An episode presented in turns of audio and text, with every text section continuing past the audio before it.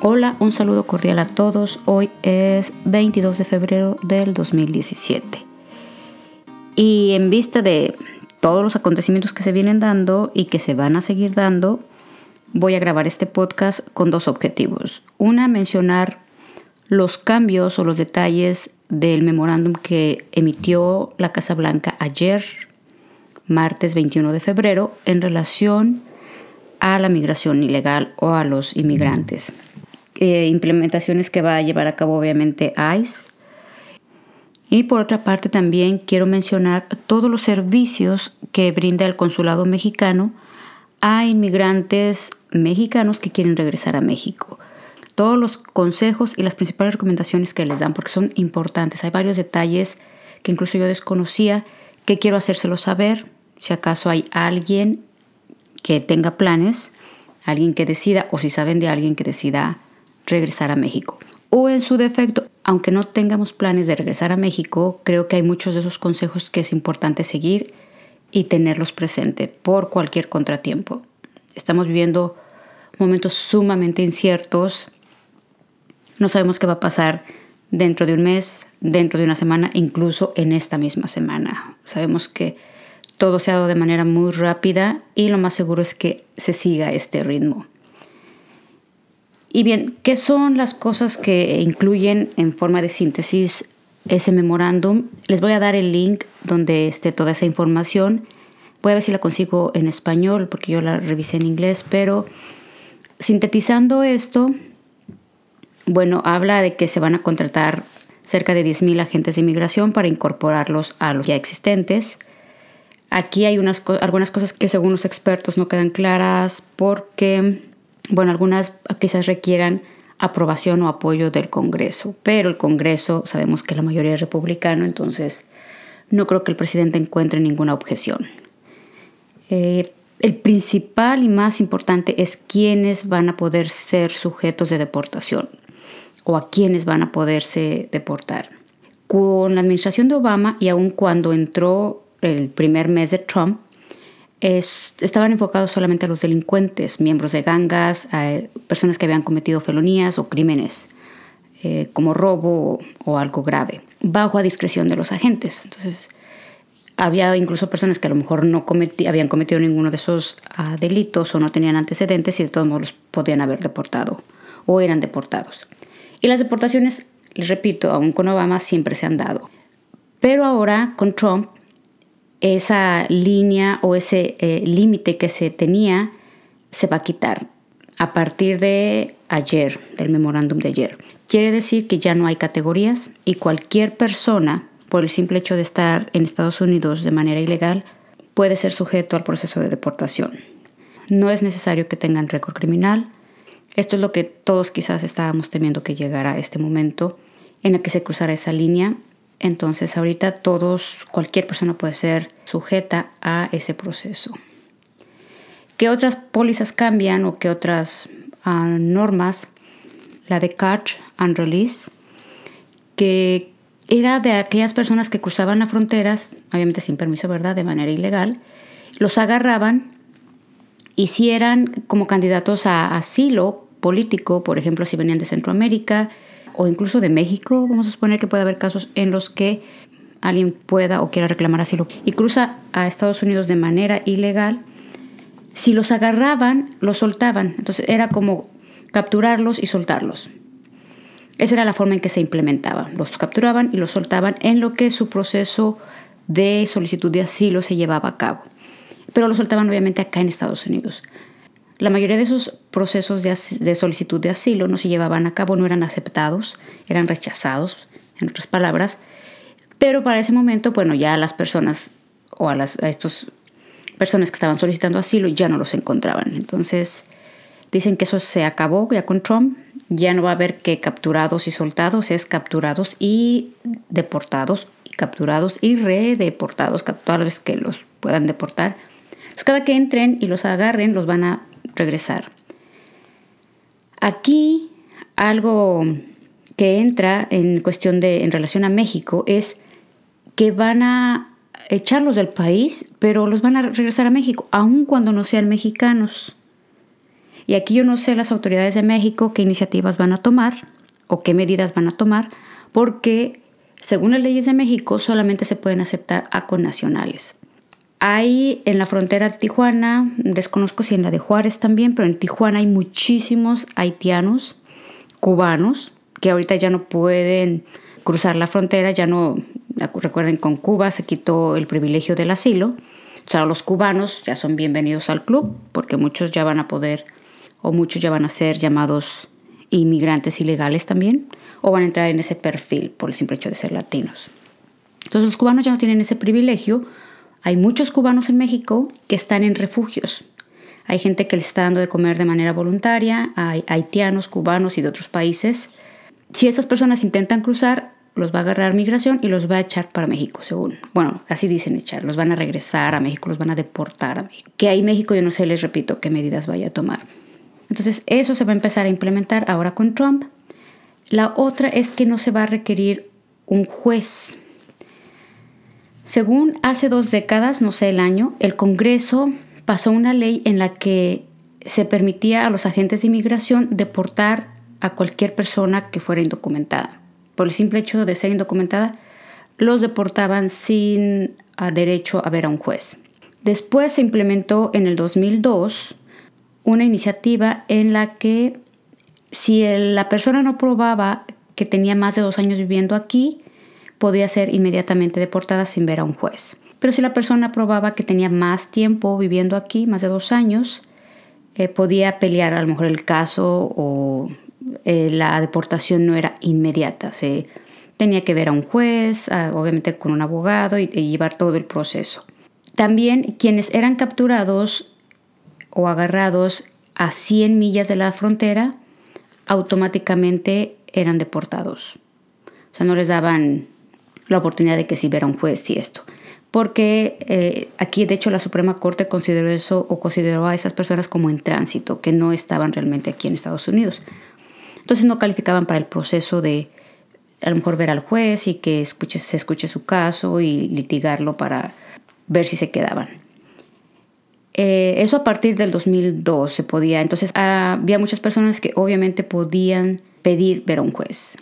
Ahorita con la administración de Trump es que va a volver a lo estipulado dos décadas atrás, en las que no importa cuántos años tenga un inmigrante viviendo aquí, 20, 30, 10, 2 meses, van a poder ser sujetos de deportación incluso sin ver a un juez.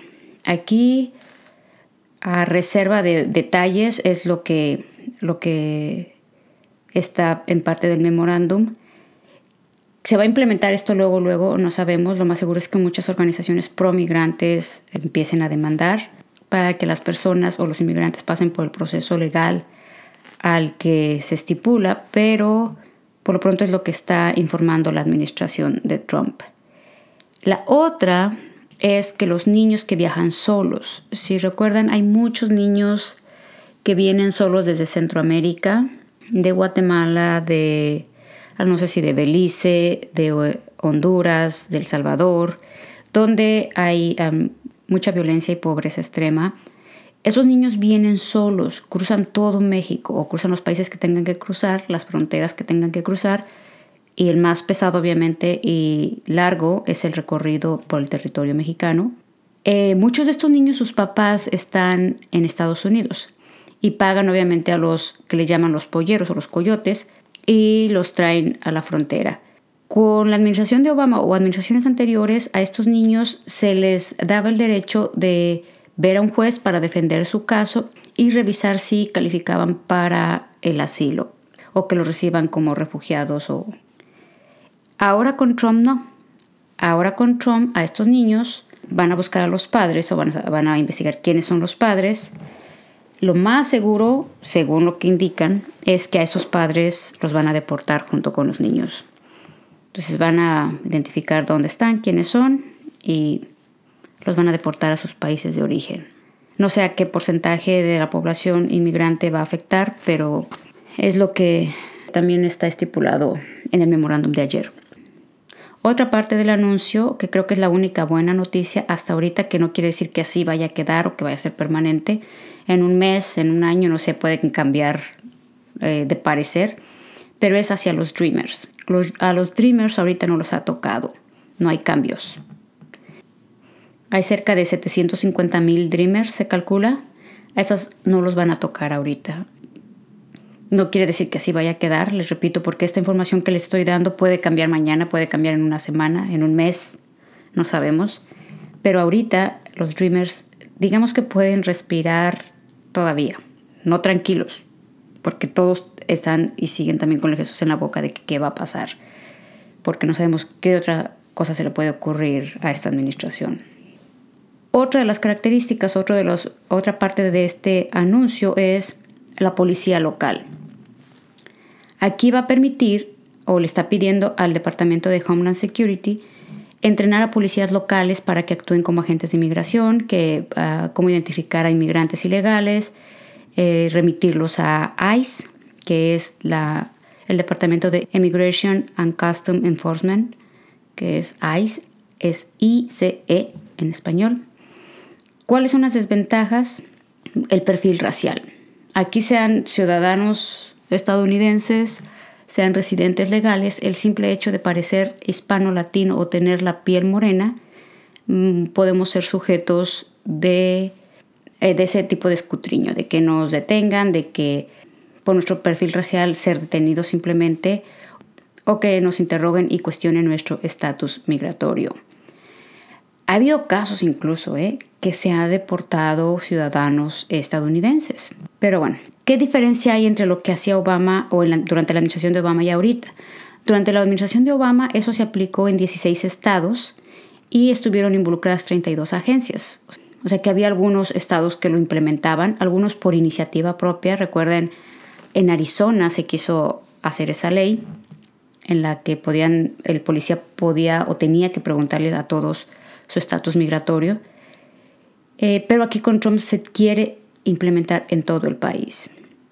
La otra son los, las ciudades santuario, que obviamente sabemos que Trump no, le no les quiere dar ningún tipo de fondo federal.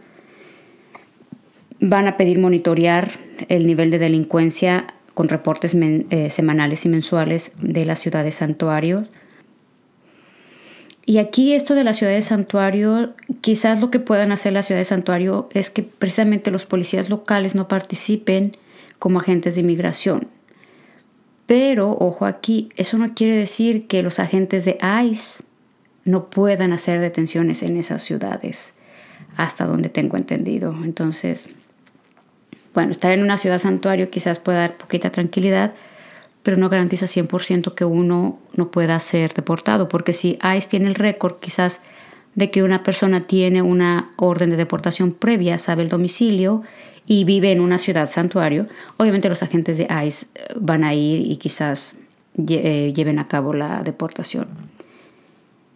La otra que esta, no, no sabía yo de esta, pero es que se va a quitar el derecho a la privacidad. ¿En qué consiste? En enero del 2009, justo cuando salió Bush, él expandió algunos privilegios de privacidad que los ciudadanos y residentes legales tienen y se lo expandió a los inmigrantes, eh, ciertos derechos de privacidad, como por ejemplo cuál. Una es que si alguien está en un proceso de arreglar, por decirlo de alguna manera, o tiene una eh, solicitud en proceso en los servicios de inmigración y ciudadanía. Con la administración de Bush o a partir de ese año, esta agencia, que es donde uno arregla a los familiares, por ejemplo, que si el esposo le va a arreglar a la esposa y donde mete la solicitud y todo para recibir la green card, e, esta agencia no podía compartir ningún tipo de información con el, el departamento de ICE o con el departamento de Homeland Security. Ahora con Trump va a quitar esos privilegios. Quiere decir que pueden cruzar información. Aquí déjenlo en puntos suspensivos, no sé qué alcance tenga eso, no sé si, si vaya a aplicar 100% o bajo qué circunstancias. Es hasta donde está eso de que se quitan los privilegios de privacidad. Y bueno, en general esos son los contenidos más sustanciales que tiene el memorándum que emitió la Casa Blanca ayer. Hay muchas preguntas al aire. Algunos expertos cuestionan de que se necesitan más, se van a necesitar más jueces para poder procesar todas las deportaciones, que no se puede contratar tantos agentes de ICE en, en un periodo de dos años porque el proceso no es fácil y necesita también apoyo y aprobación del Congreso y que también no se puede, por ejemplo, contratar nada más así, por ejemplo, que llegue alguien, viene la solicitud y ya lo contratan. Al parecer pasa por todo un proceso que es todo un escutriño que le hacen al candidato para incluso, tiene que pasar ciertas pruebas de, de credibilidad y de honradez y no sé qué, no sé qué tanto. Entonces, pues vamos a ver, vamos a ver, eso está ahorita en el aire, ya en papel más bien, ya lo ordenaron. Vamos a ver cómo lo implementan. Vamos a ver obviamente mucha movilización de, de organizaciones pro migrantes y vamos a estar atentos y estén atentos. A partir de eso, bueno, ah, obviamente hay muchos que no quieren o no queremos regresar a México. Quienes no tienen pensado ni planean regresar a México deben prepararse también aquí en Estados Unidos con respecto a muchos detalles en cuestión de documentos, de literalmente qué pasaría si me deportan, porque no, si, no si no nos queremos ir a México y me llegan a agarrar, lo más seguro es que pueda yo ser deportado o que la persona pueda ser deportada. Entonces, si eso pasara, deben estar preparados, hay que estar listos.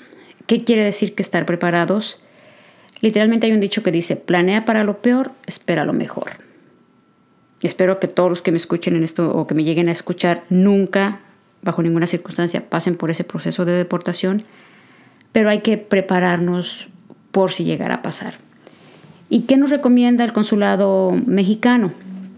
El Consulado Mexicano, ustedes pueden ir a cualquier página web del Consulado Mexicano y van a encontrar esas recomendaciones que hace directamente a los ciudadanos mexicanos. A lo mejor estas recomendaciones también sirven para los inmigrantes de otras nacionalidades. Traten de contactar incluso a sus consulados. Pero en general el Consulado Mexicano da ocho recomendaciones muy específicas. Para más detalles, bueno, yo les voy a dar el enlace donde tengo toda esa información en español con otros enlaces incluidos ahí que les los lleva para dudas que tengan y todo. Pero si quieren ustedes buscarlo directamente, solamente pongan en el navegador de internet, no en el buscador de Google, sino en el navegador, ponen bit.ly diagonal consulado MX y los va a llevar a donde está toda la información que les voy a mencionar ahorita. La primera es registra a tus hijas e hijos como mexicanos en el consulado. Tengan planes o no de regresar a México, es muy importante que sus hijos tengan la doble ciudadanía. En caso de que, les repito, no queremos que esto pase y espero a nadie le pase, pero si en caso de que alguien sea deportado, a sus hijos Obviamente a muchos los van a llevar a México y si ustedes no tramitaron la doble ciudadanía aquí en Estados Unidos, en México se puede hacer, pero es un poco más caro, más tardado y en México hay mucha burocracia. Entonces es mejor que tengan toda esa documentación desde ahorita, que tengan la doble ciudadanía. Para los requisitos y hacer una cita al consulado, se pueden comunicar al 1 877 639 4835. Se los repito, 1 877 639 4835. Esa es la primera recomendación. La segunda recomendación es que hay que tramitar el pasaporte mexicano y el estadounidense si eres elegible. En el caso de los hijos, por ejemplo, muchos de los hijos, si su hijo es estadounidense, obviamente tener el pasaporte estadounidense, si lo hacen ciudadano mexicano, igual pueden tramitar o deben tramitar el pasaporte mexicano para que cuando entre a México entre como ciudadano mexicano. Porque si ustedes entran a México y su hijo entra como ciudadano estadounidense, a su hijo solamente le van a dar un permiso de seis meses. Y bueno, es mejor que entre como mexicano. Y para los adultos, obviamente tener lo que es el pasaporte mexicano La tercera recomendación es obtener copias certificadas de las actas de nacimiento de tu familia. Aquí es, por supuesto, de los hijos. Si, si nacieron aquí, tramiten copias de actas certificadas. Ahí en el mismo condado o donde está el registro civil del condado van, solicitan una copia y la piden que sea certificada. En algunos casos, porque aquí, si no recuerdo, una amiga iba a México de vacaciones y allá le tramitaba la ciudadanía mexicana a sus hijos, pero era en uno de esos pueblitos donde pues ya ven que todo el mundo conoce, se conoce entre sí, entonces le hacían el favor, no sé si sea así de fácil, pero ella la llevaba, creo que apostillada el acta de nacimiento. Entonces todo eso lo tienen que investigar y tenerlo. La cuarta recomendación es obtener identificaciones. Todas las identificaciones que ustedes puedan tramitar, como puede ser la matrícula consular, ya había dicho el pasaporte de ustedes, y si es posible también la credencial para votar todos los mexicanos que vivimos en Estados Unidos podemos ya tramitar nuestra credencial para votar, aun cuando no tengamos planes de regresar a México. Porque con esa credencial podemos votar para presidente o otras elecciones que haya en el país. Es gratuita y en caso de que nos manden o en caso de irnos a México, la credencial para votar es la identificación oficial. Si ustedes van al banco, si quieren cambiar dólares, si quieren incluso hacer un cobro de un envío, les van a pedir siempre la credencial para votar. Entonces también en ese mismo número que les di anteriormente, pueden llamar para solicitar una cita y sacar su credencial para votar. Les repito el número, es 1-877-639-4835. Entonces tramitar las identificaciones que puedan. La otra es tramitar el número de seguro social si se es elegible. Asegúrense de que sus hijos tengan su número de seguro social. Yo les recomiendo que hagan un tipo folder separado por cada hijo donde tengan todo el récord de acta de nacimiento, la tarjeta de seguro social, los récords médicos, cartillas de vacunación, pasaporte, los récords de la escuela, certificados, todo lo que puedan tener de la escuela y tener un folder por hijo. Y así tienen toda la documentación en orden. Entonces también tramitar el seguro social de sus hijos, obtener el documento de transferencia escolar en el consulado. Esa es la recomendación número 6.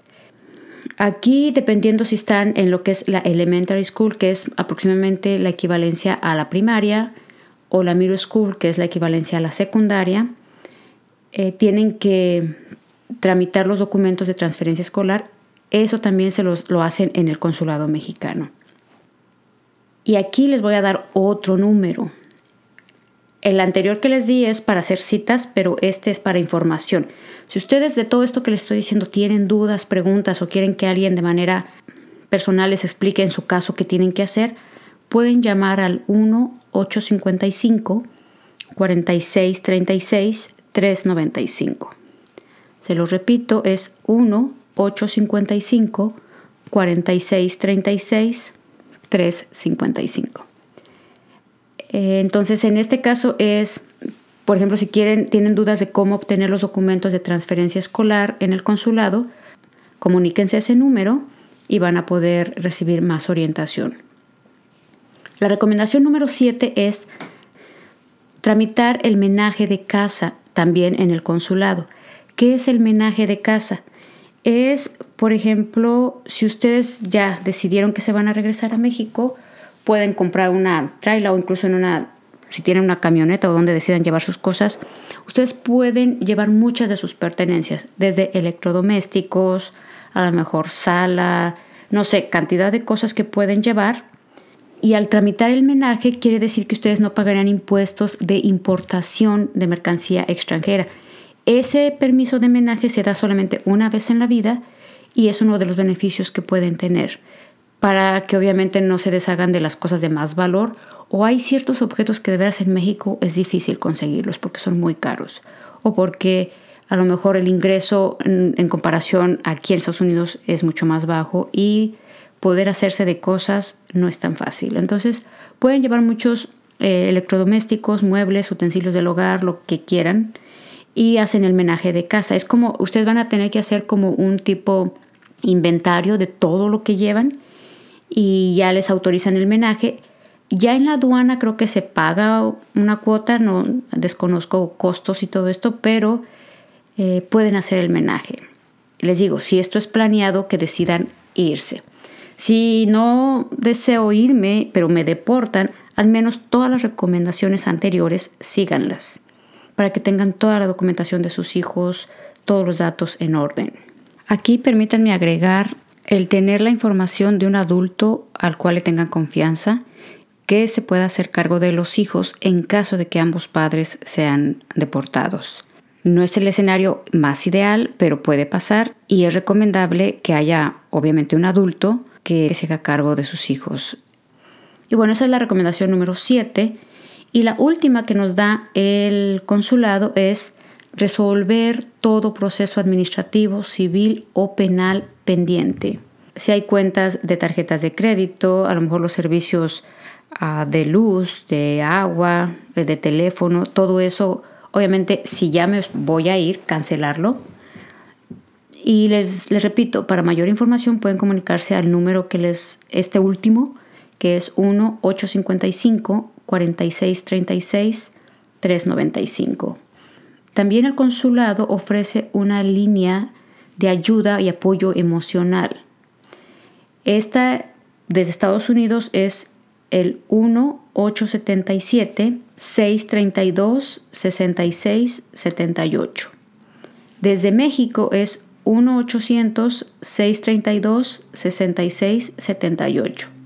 Los repito, estos últimos números que les estoy dando son de una línea de apoyo emocional. Por ejemplo, si están en crisis, que deportaron a su esposo, que no saben qué hacer, que no sé, no sé qué tipo de, de este, de situaciones puede enfrentar a alguien o incluso ahorita, bueno, con esto de, de que quiere implementar Donald Trump, muchos sheriffs lo que dicen es que hay gente que si es víctima de abuso doméstico no van a querer reportarlo por miedo a ser deportados. Entonces, cualquier tipo de crisis que pasen pueden comunicarse a este número. Si viven en Estados Unidos es 1-877 632 66 78.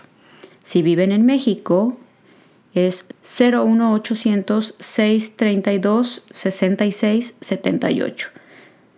También tengan presente que toda esta información que les estoy dando es sujeta a cambio, a reserva de que algo pase en un mes, en un año, no sé, pero por lo pronto estén al pendiente, estén preparados y de corazón la mejor de las suertes. Y honestamente no es grato hablar de estos temas. De hecho, en una de las clases uno de mis estudiantes decía que no le gusta hablar de este tema, que obviamente nos pone nerviosos, nos pone, nos genera ansiedad, preocupación, pero es algo que debemos hablar, lo debemos hablar en familia, lo debemos compartir con conocidos, porque no hay más como estar preparados. Sería todo, me despido, quedo a sus órdenes y bueno, cualquier cosa que salga, yo voy a tratar de compartirla, los recursos que, yo tenga al alcance o información. Y bueno, también por último, consideren cualquier duda o consulta en cuestión de casos de migración, vean a un abogado, a un experto. Eh, aquí también en esos números que les di, donde pueden sacar, darles información en el consulado, también les pueden proporcionar el número telefónico de un abogado o de abogados que vivan cerca de su zona. Ustedes deciden qué paso seguir, pero aquí está toda la información. Tómenla en cuenta y espero también ustedes tomen la mejor decisión y prepárense. No necesariamente para irse a México, pero sí para estar listos para cualquier eventualidad que nos toque enfrentar. Sería todo, seguimos en contacto. Les recuerdo mis redes sociales a partir del blog de luzgarfias.com o en el de SpanishGD365.com. Quedo a sus órdenes, hasta la próxima.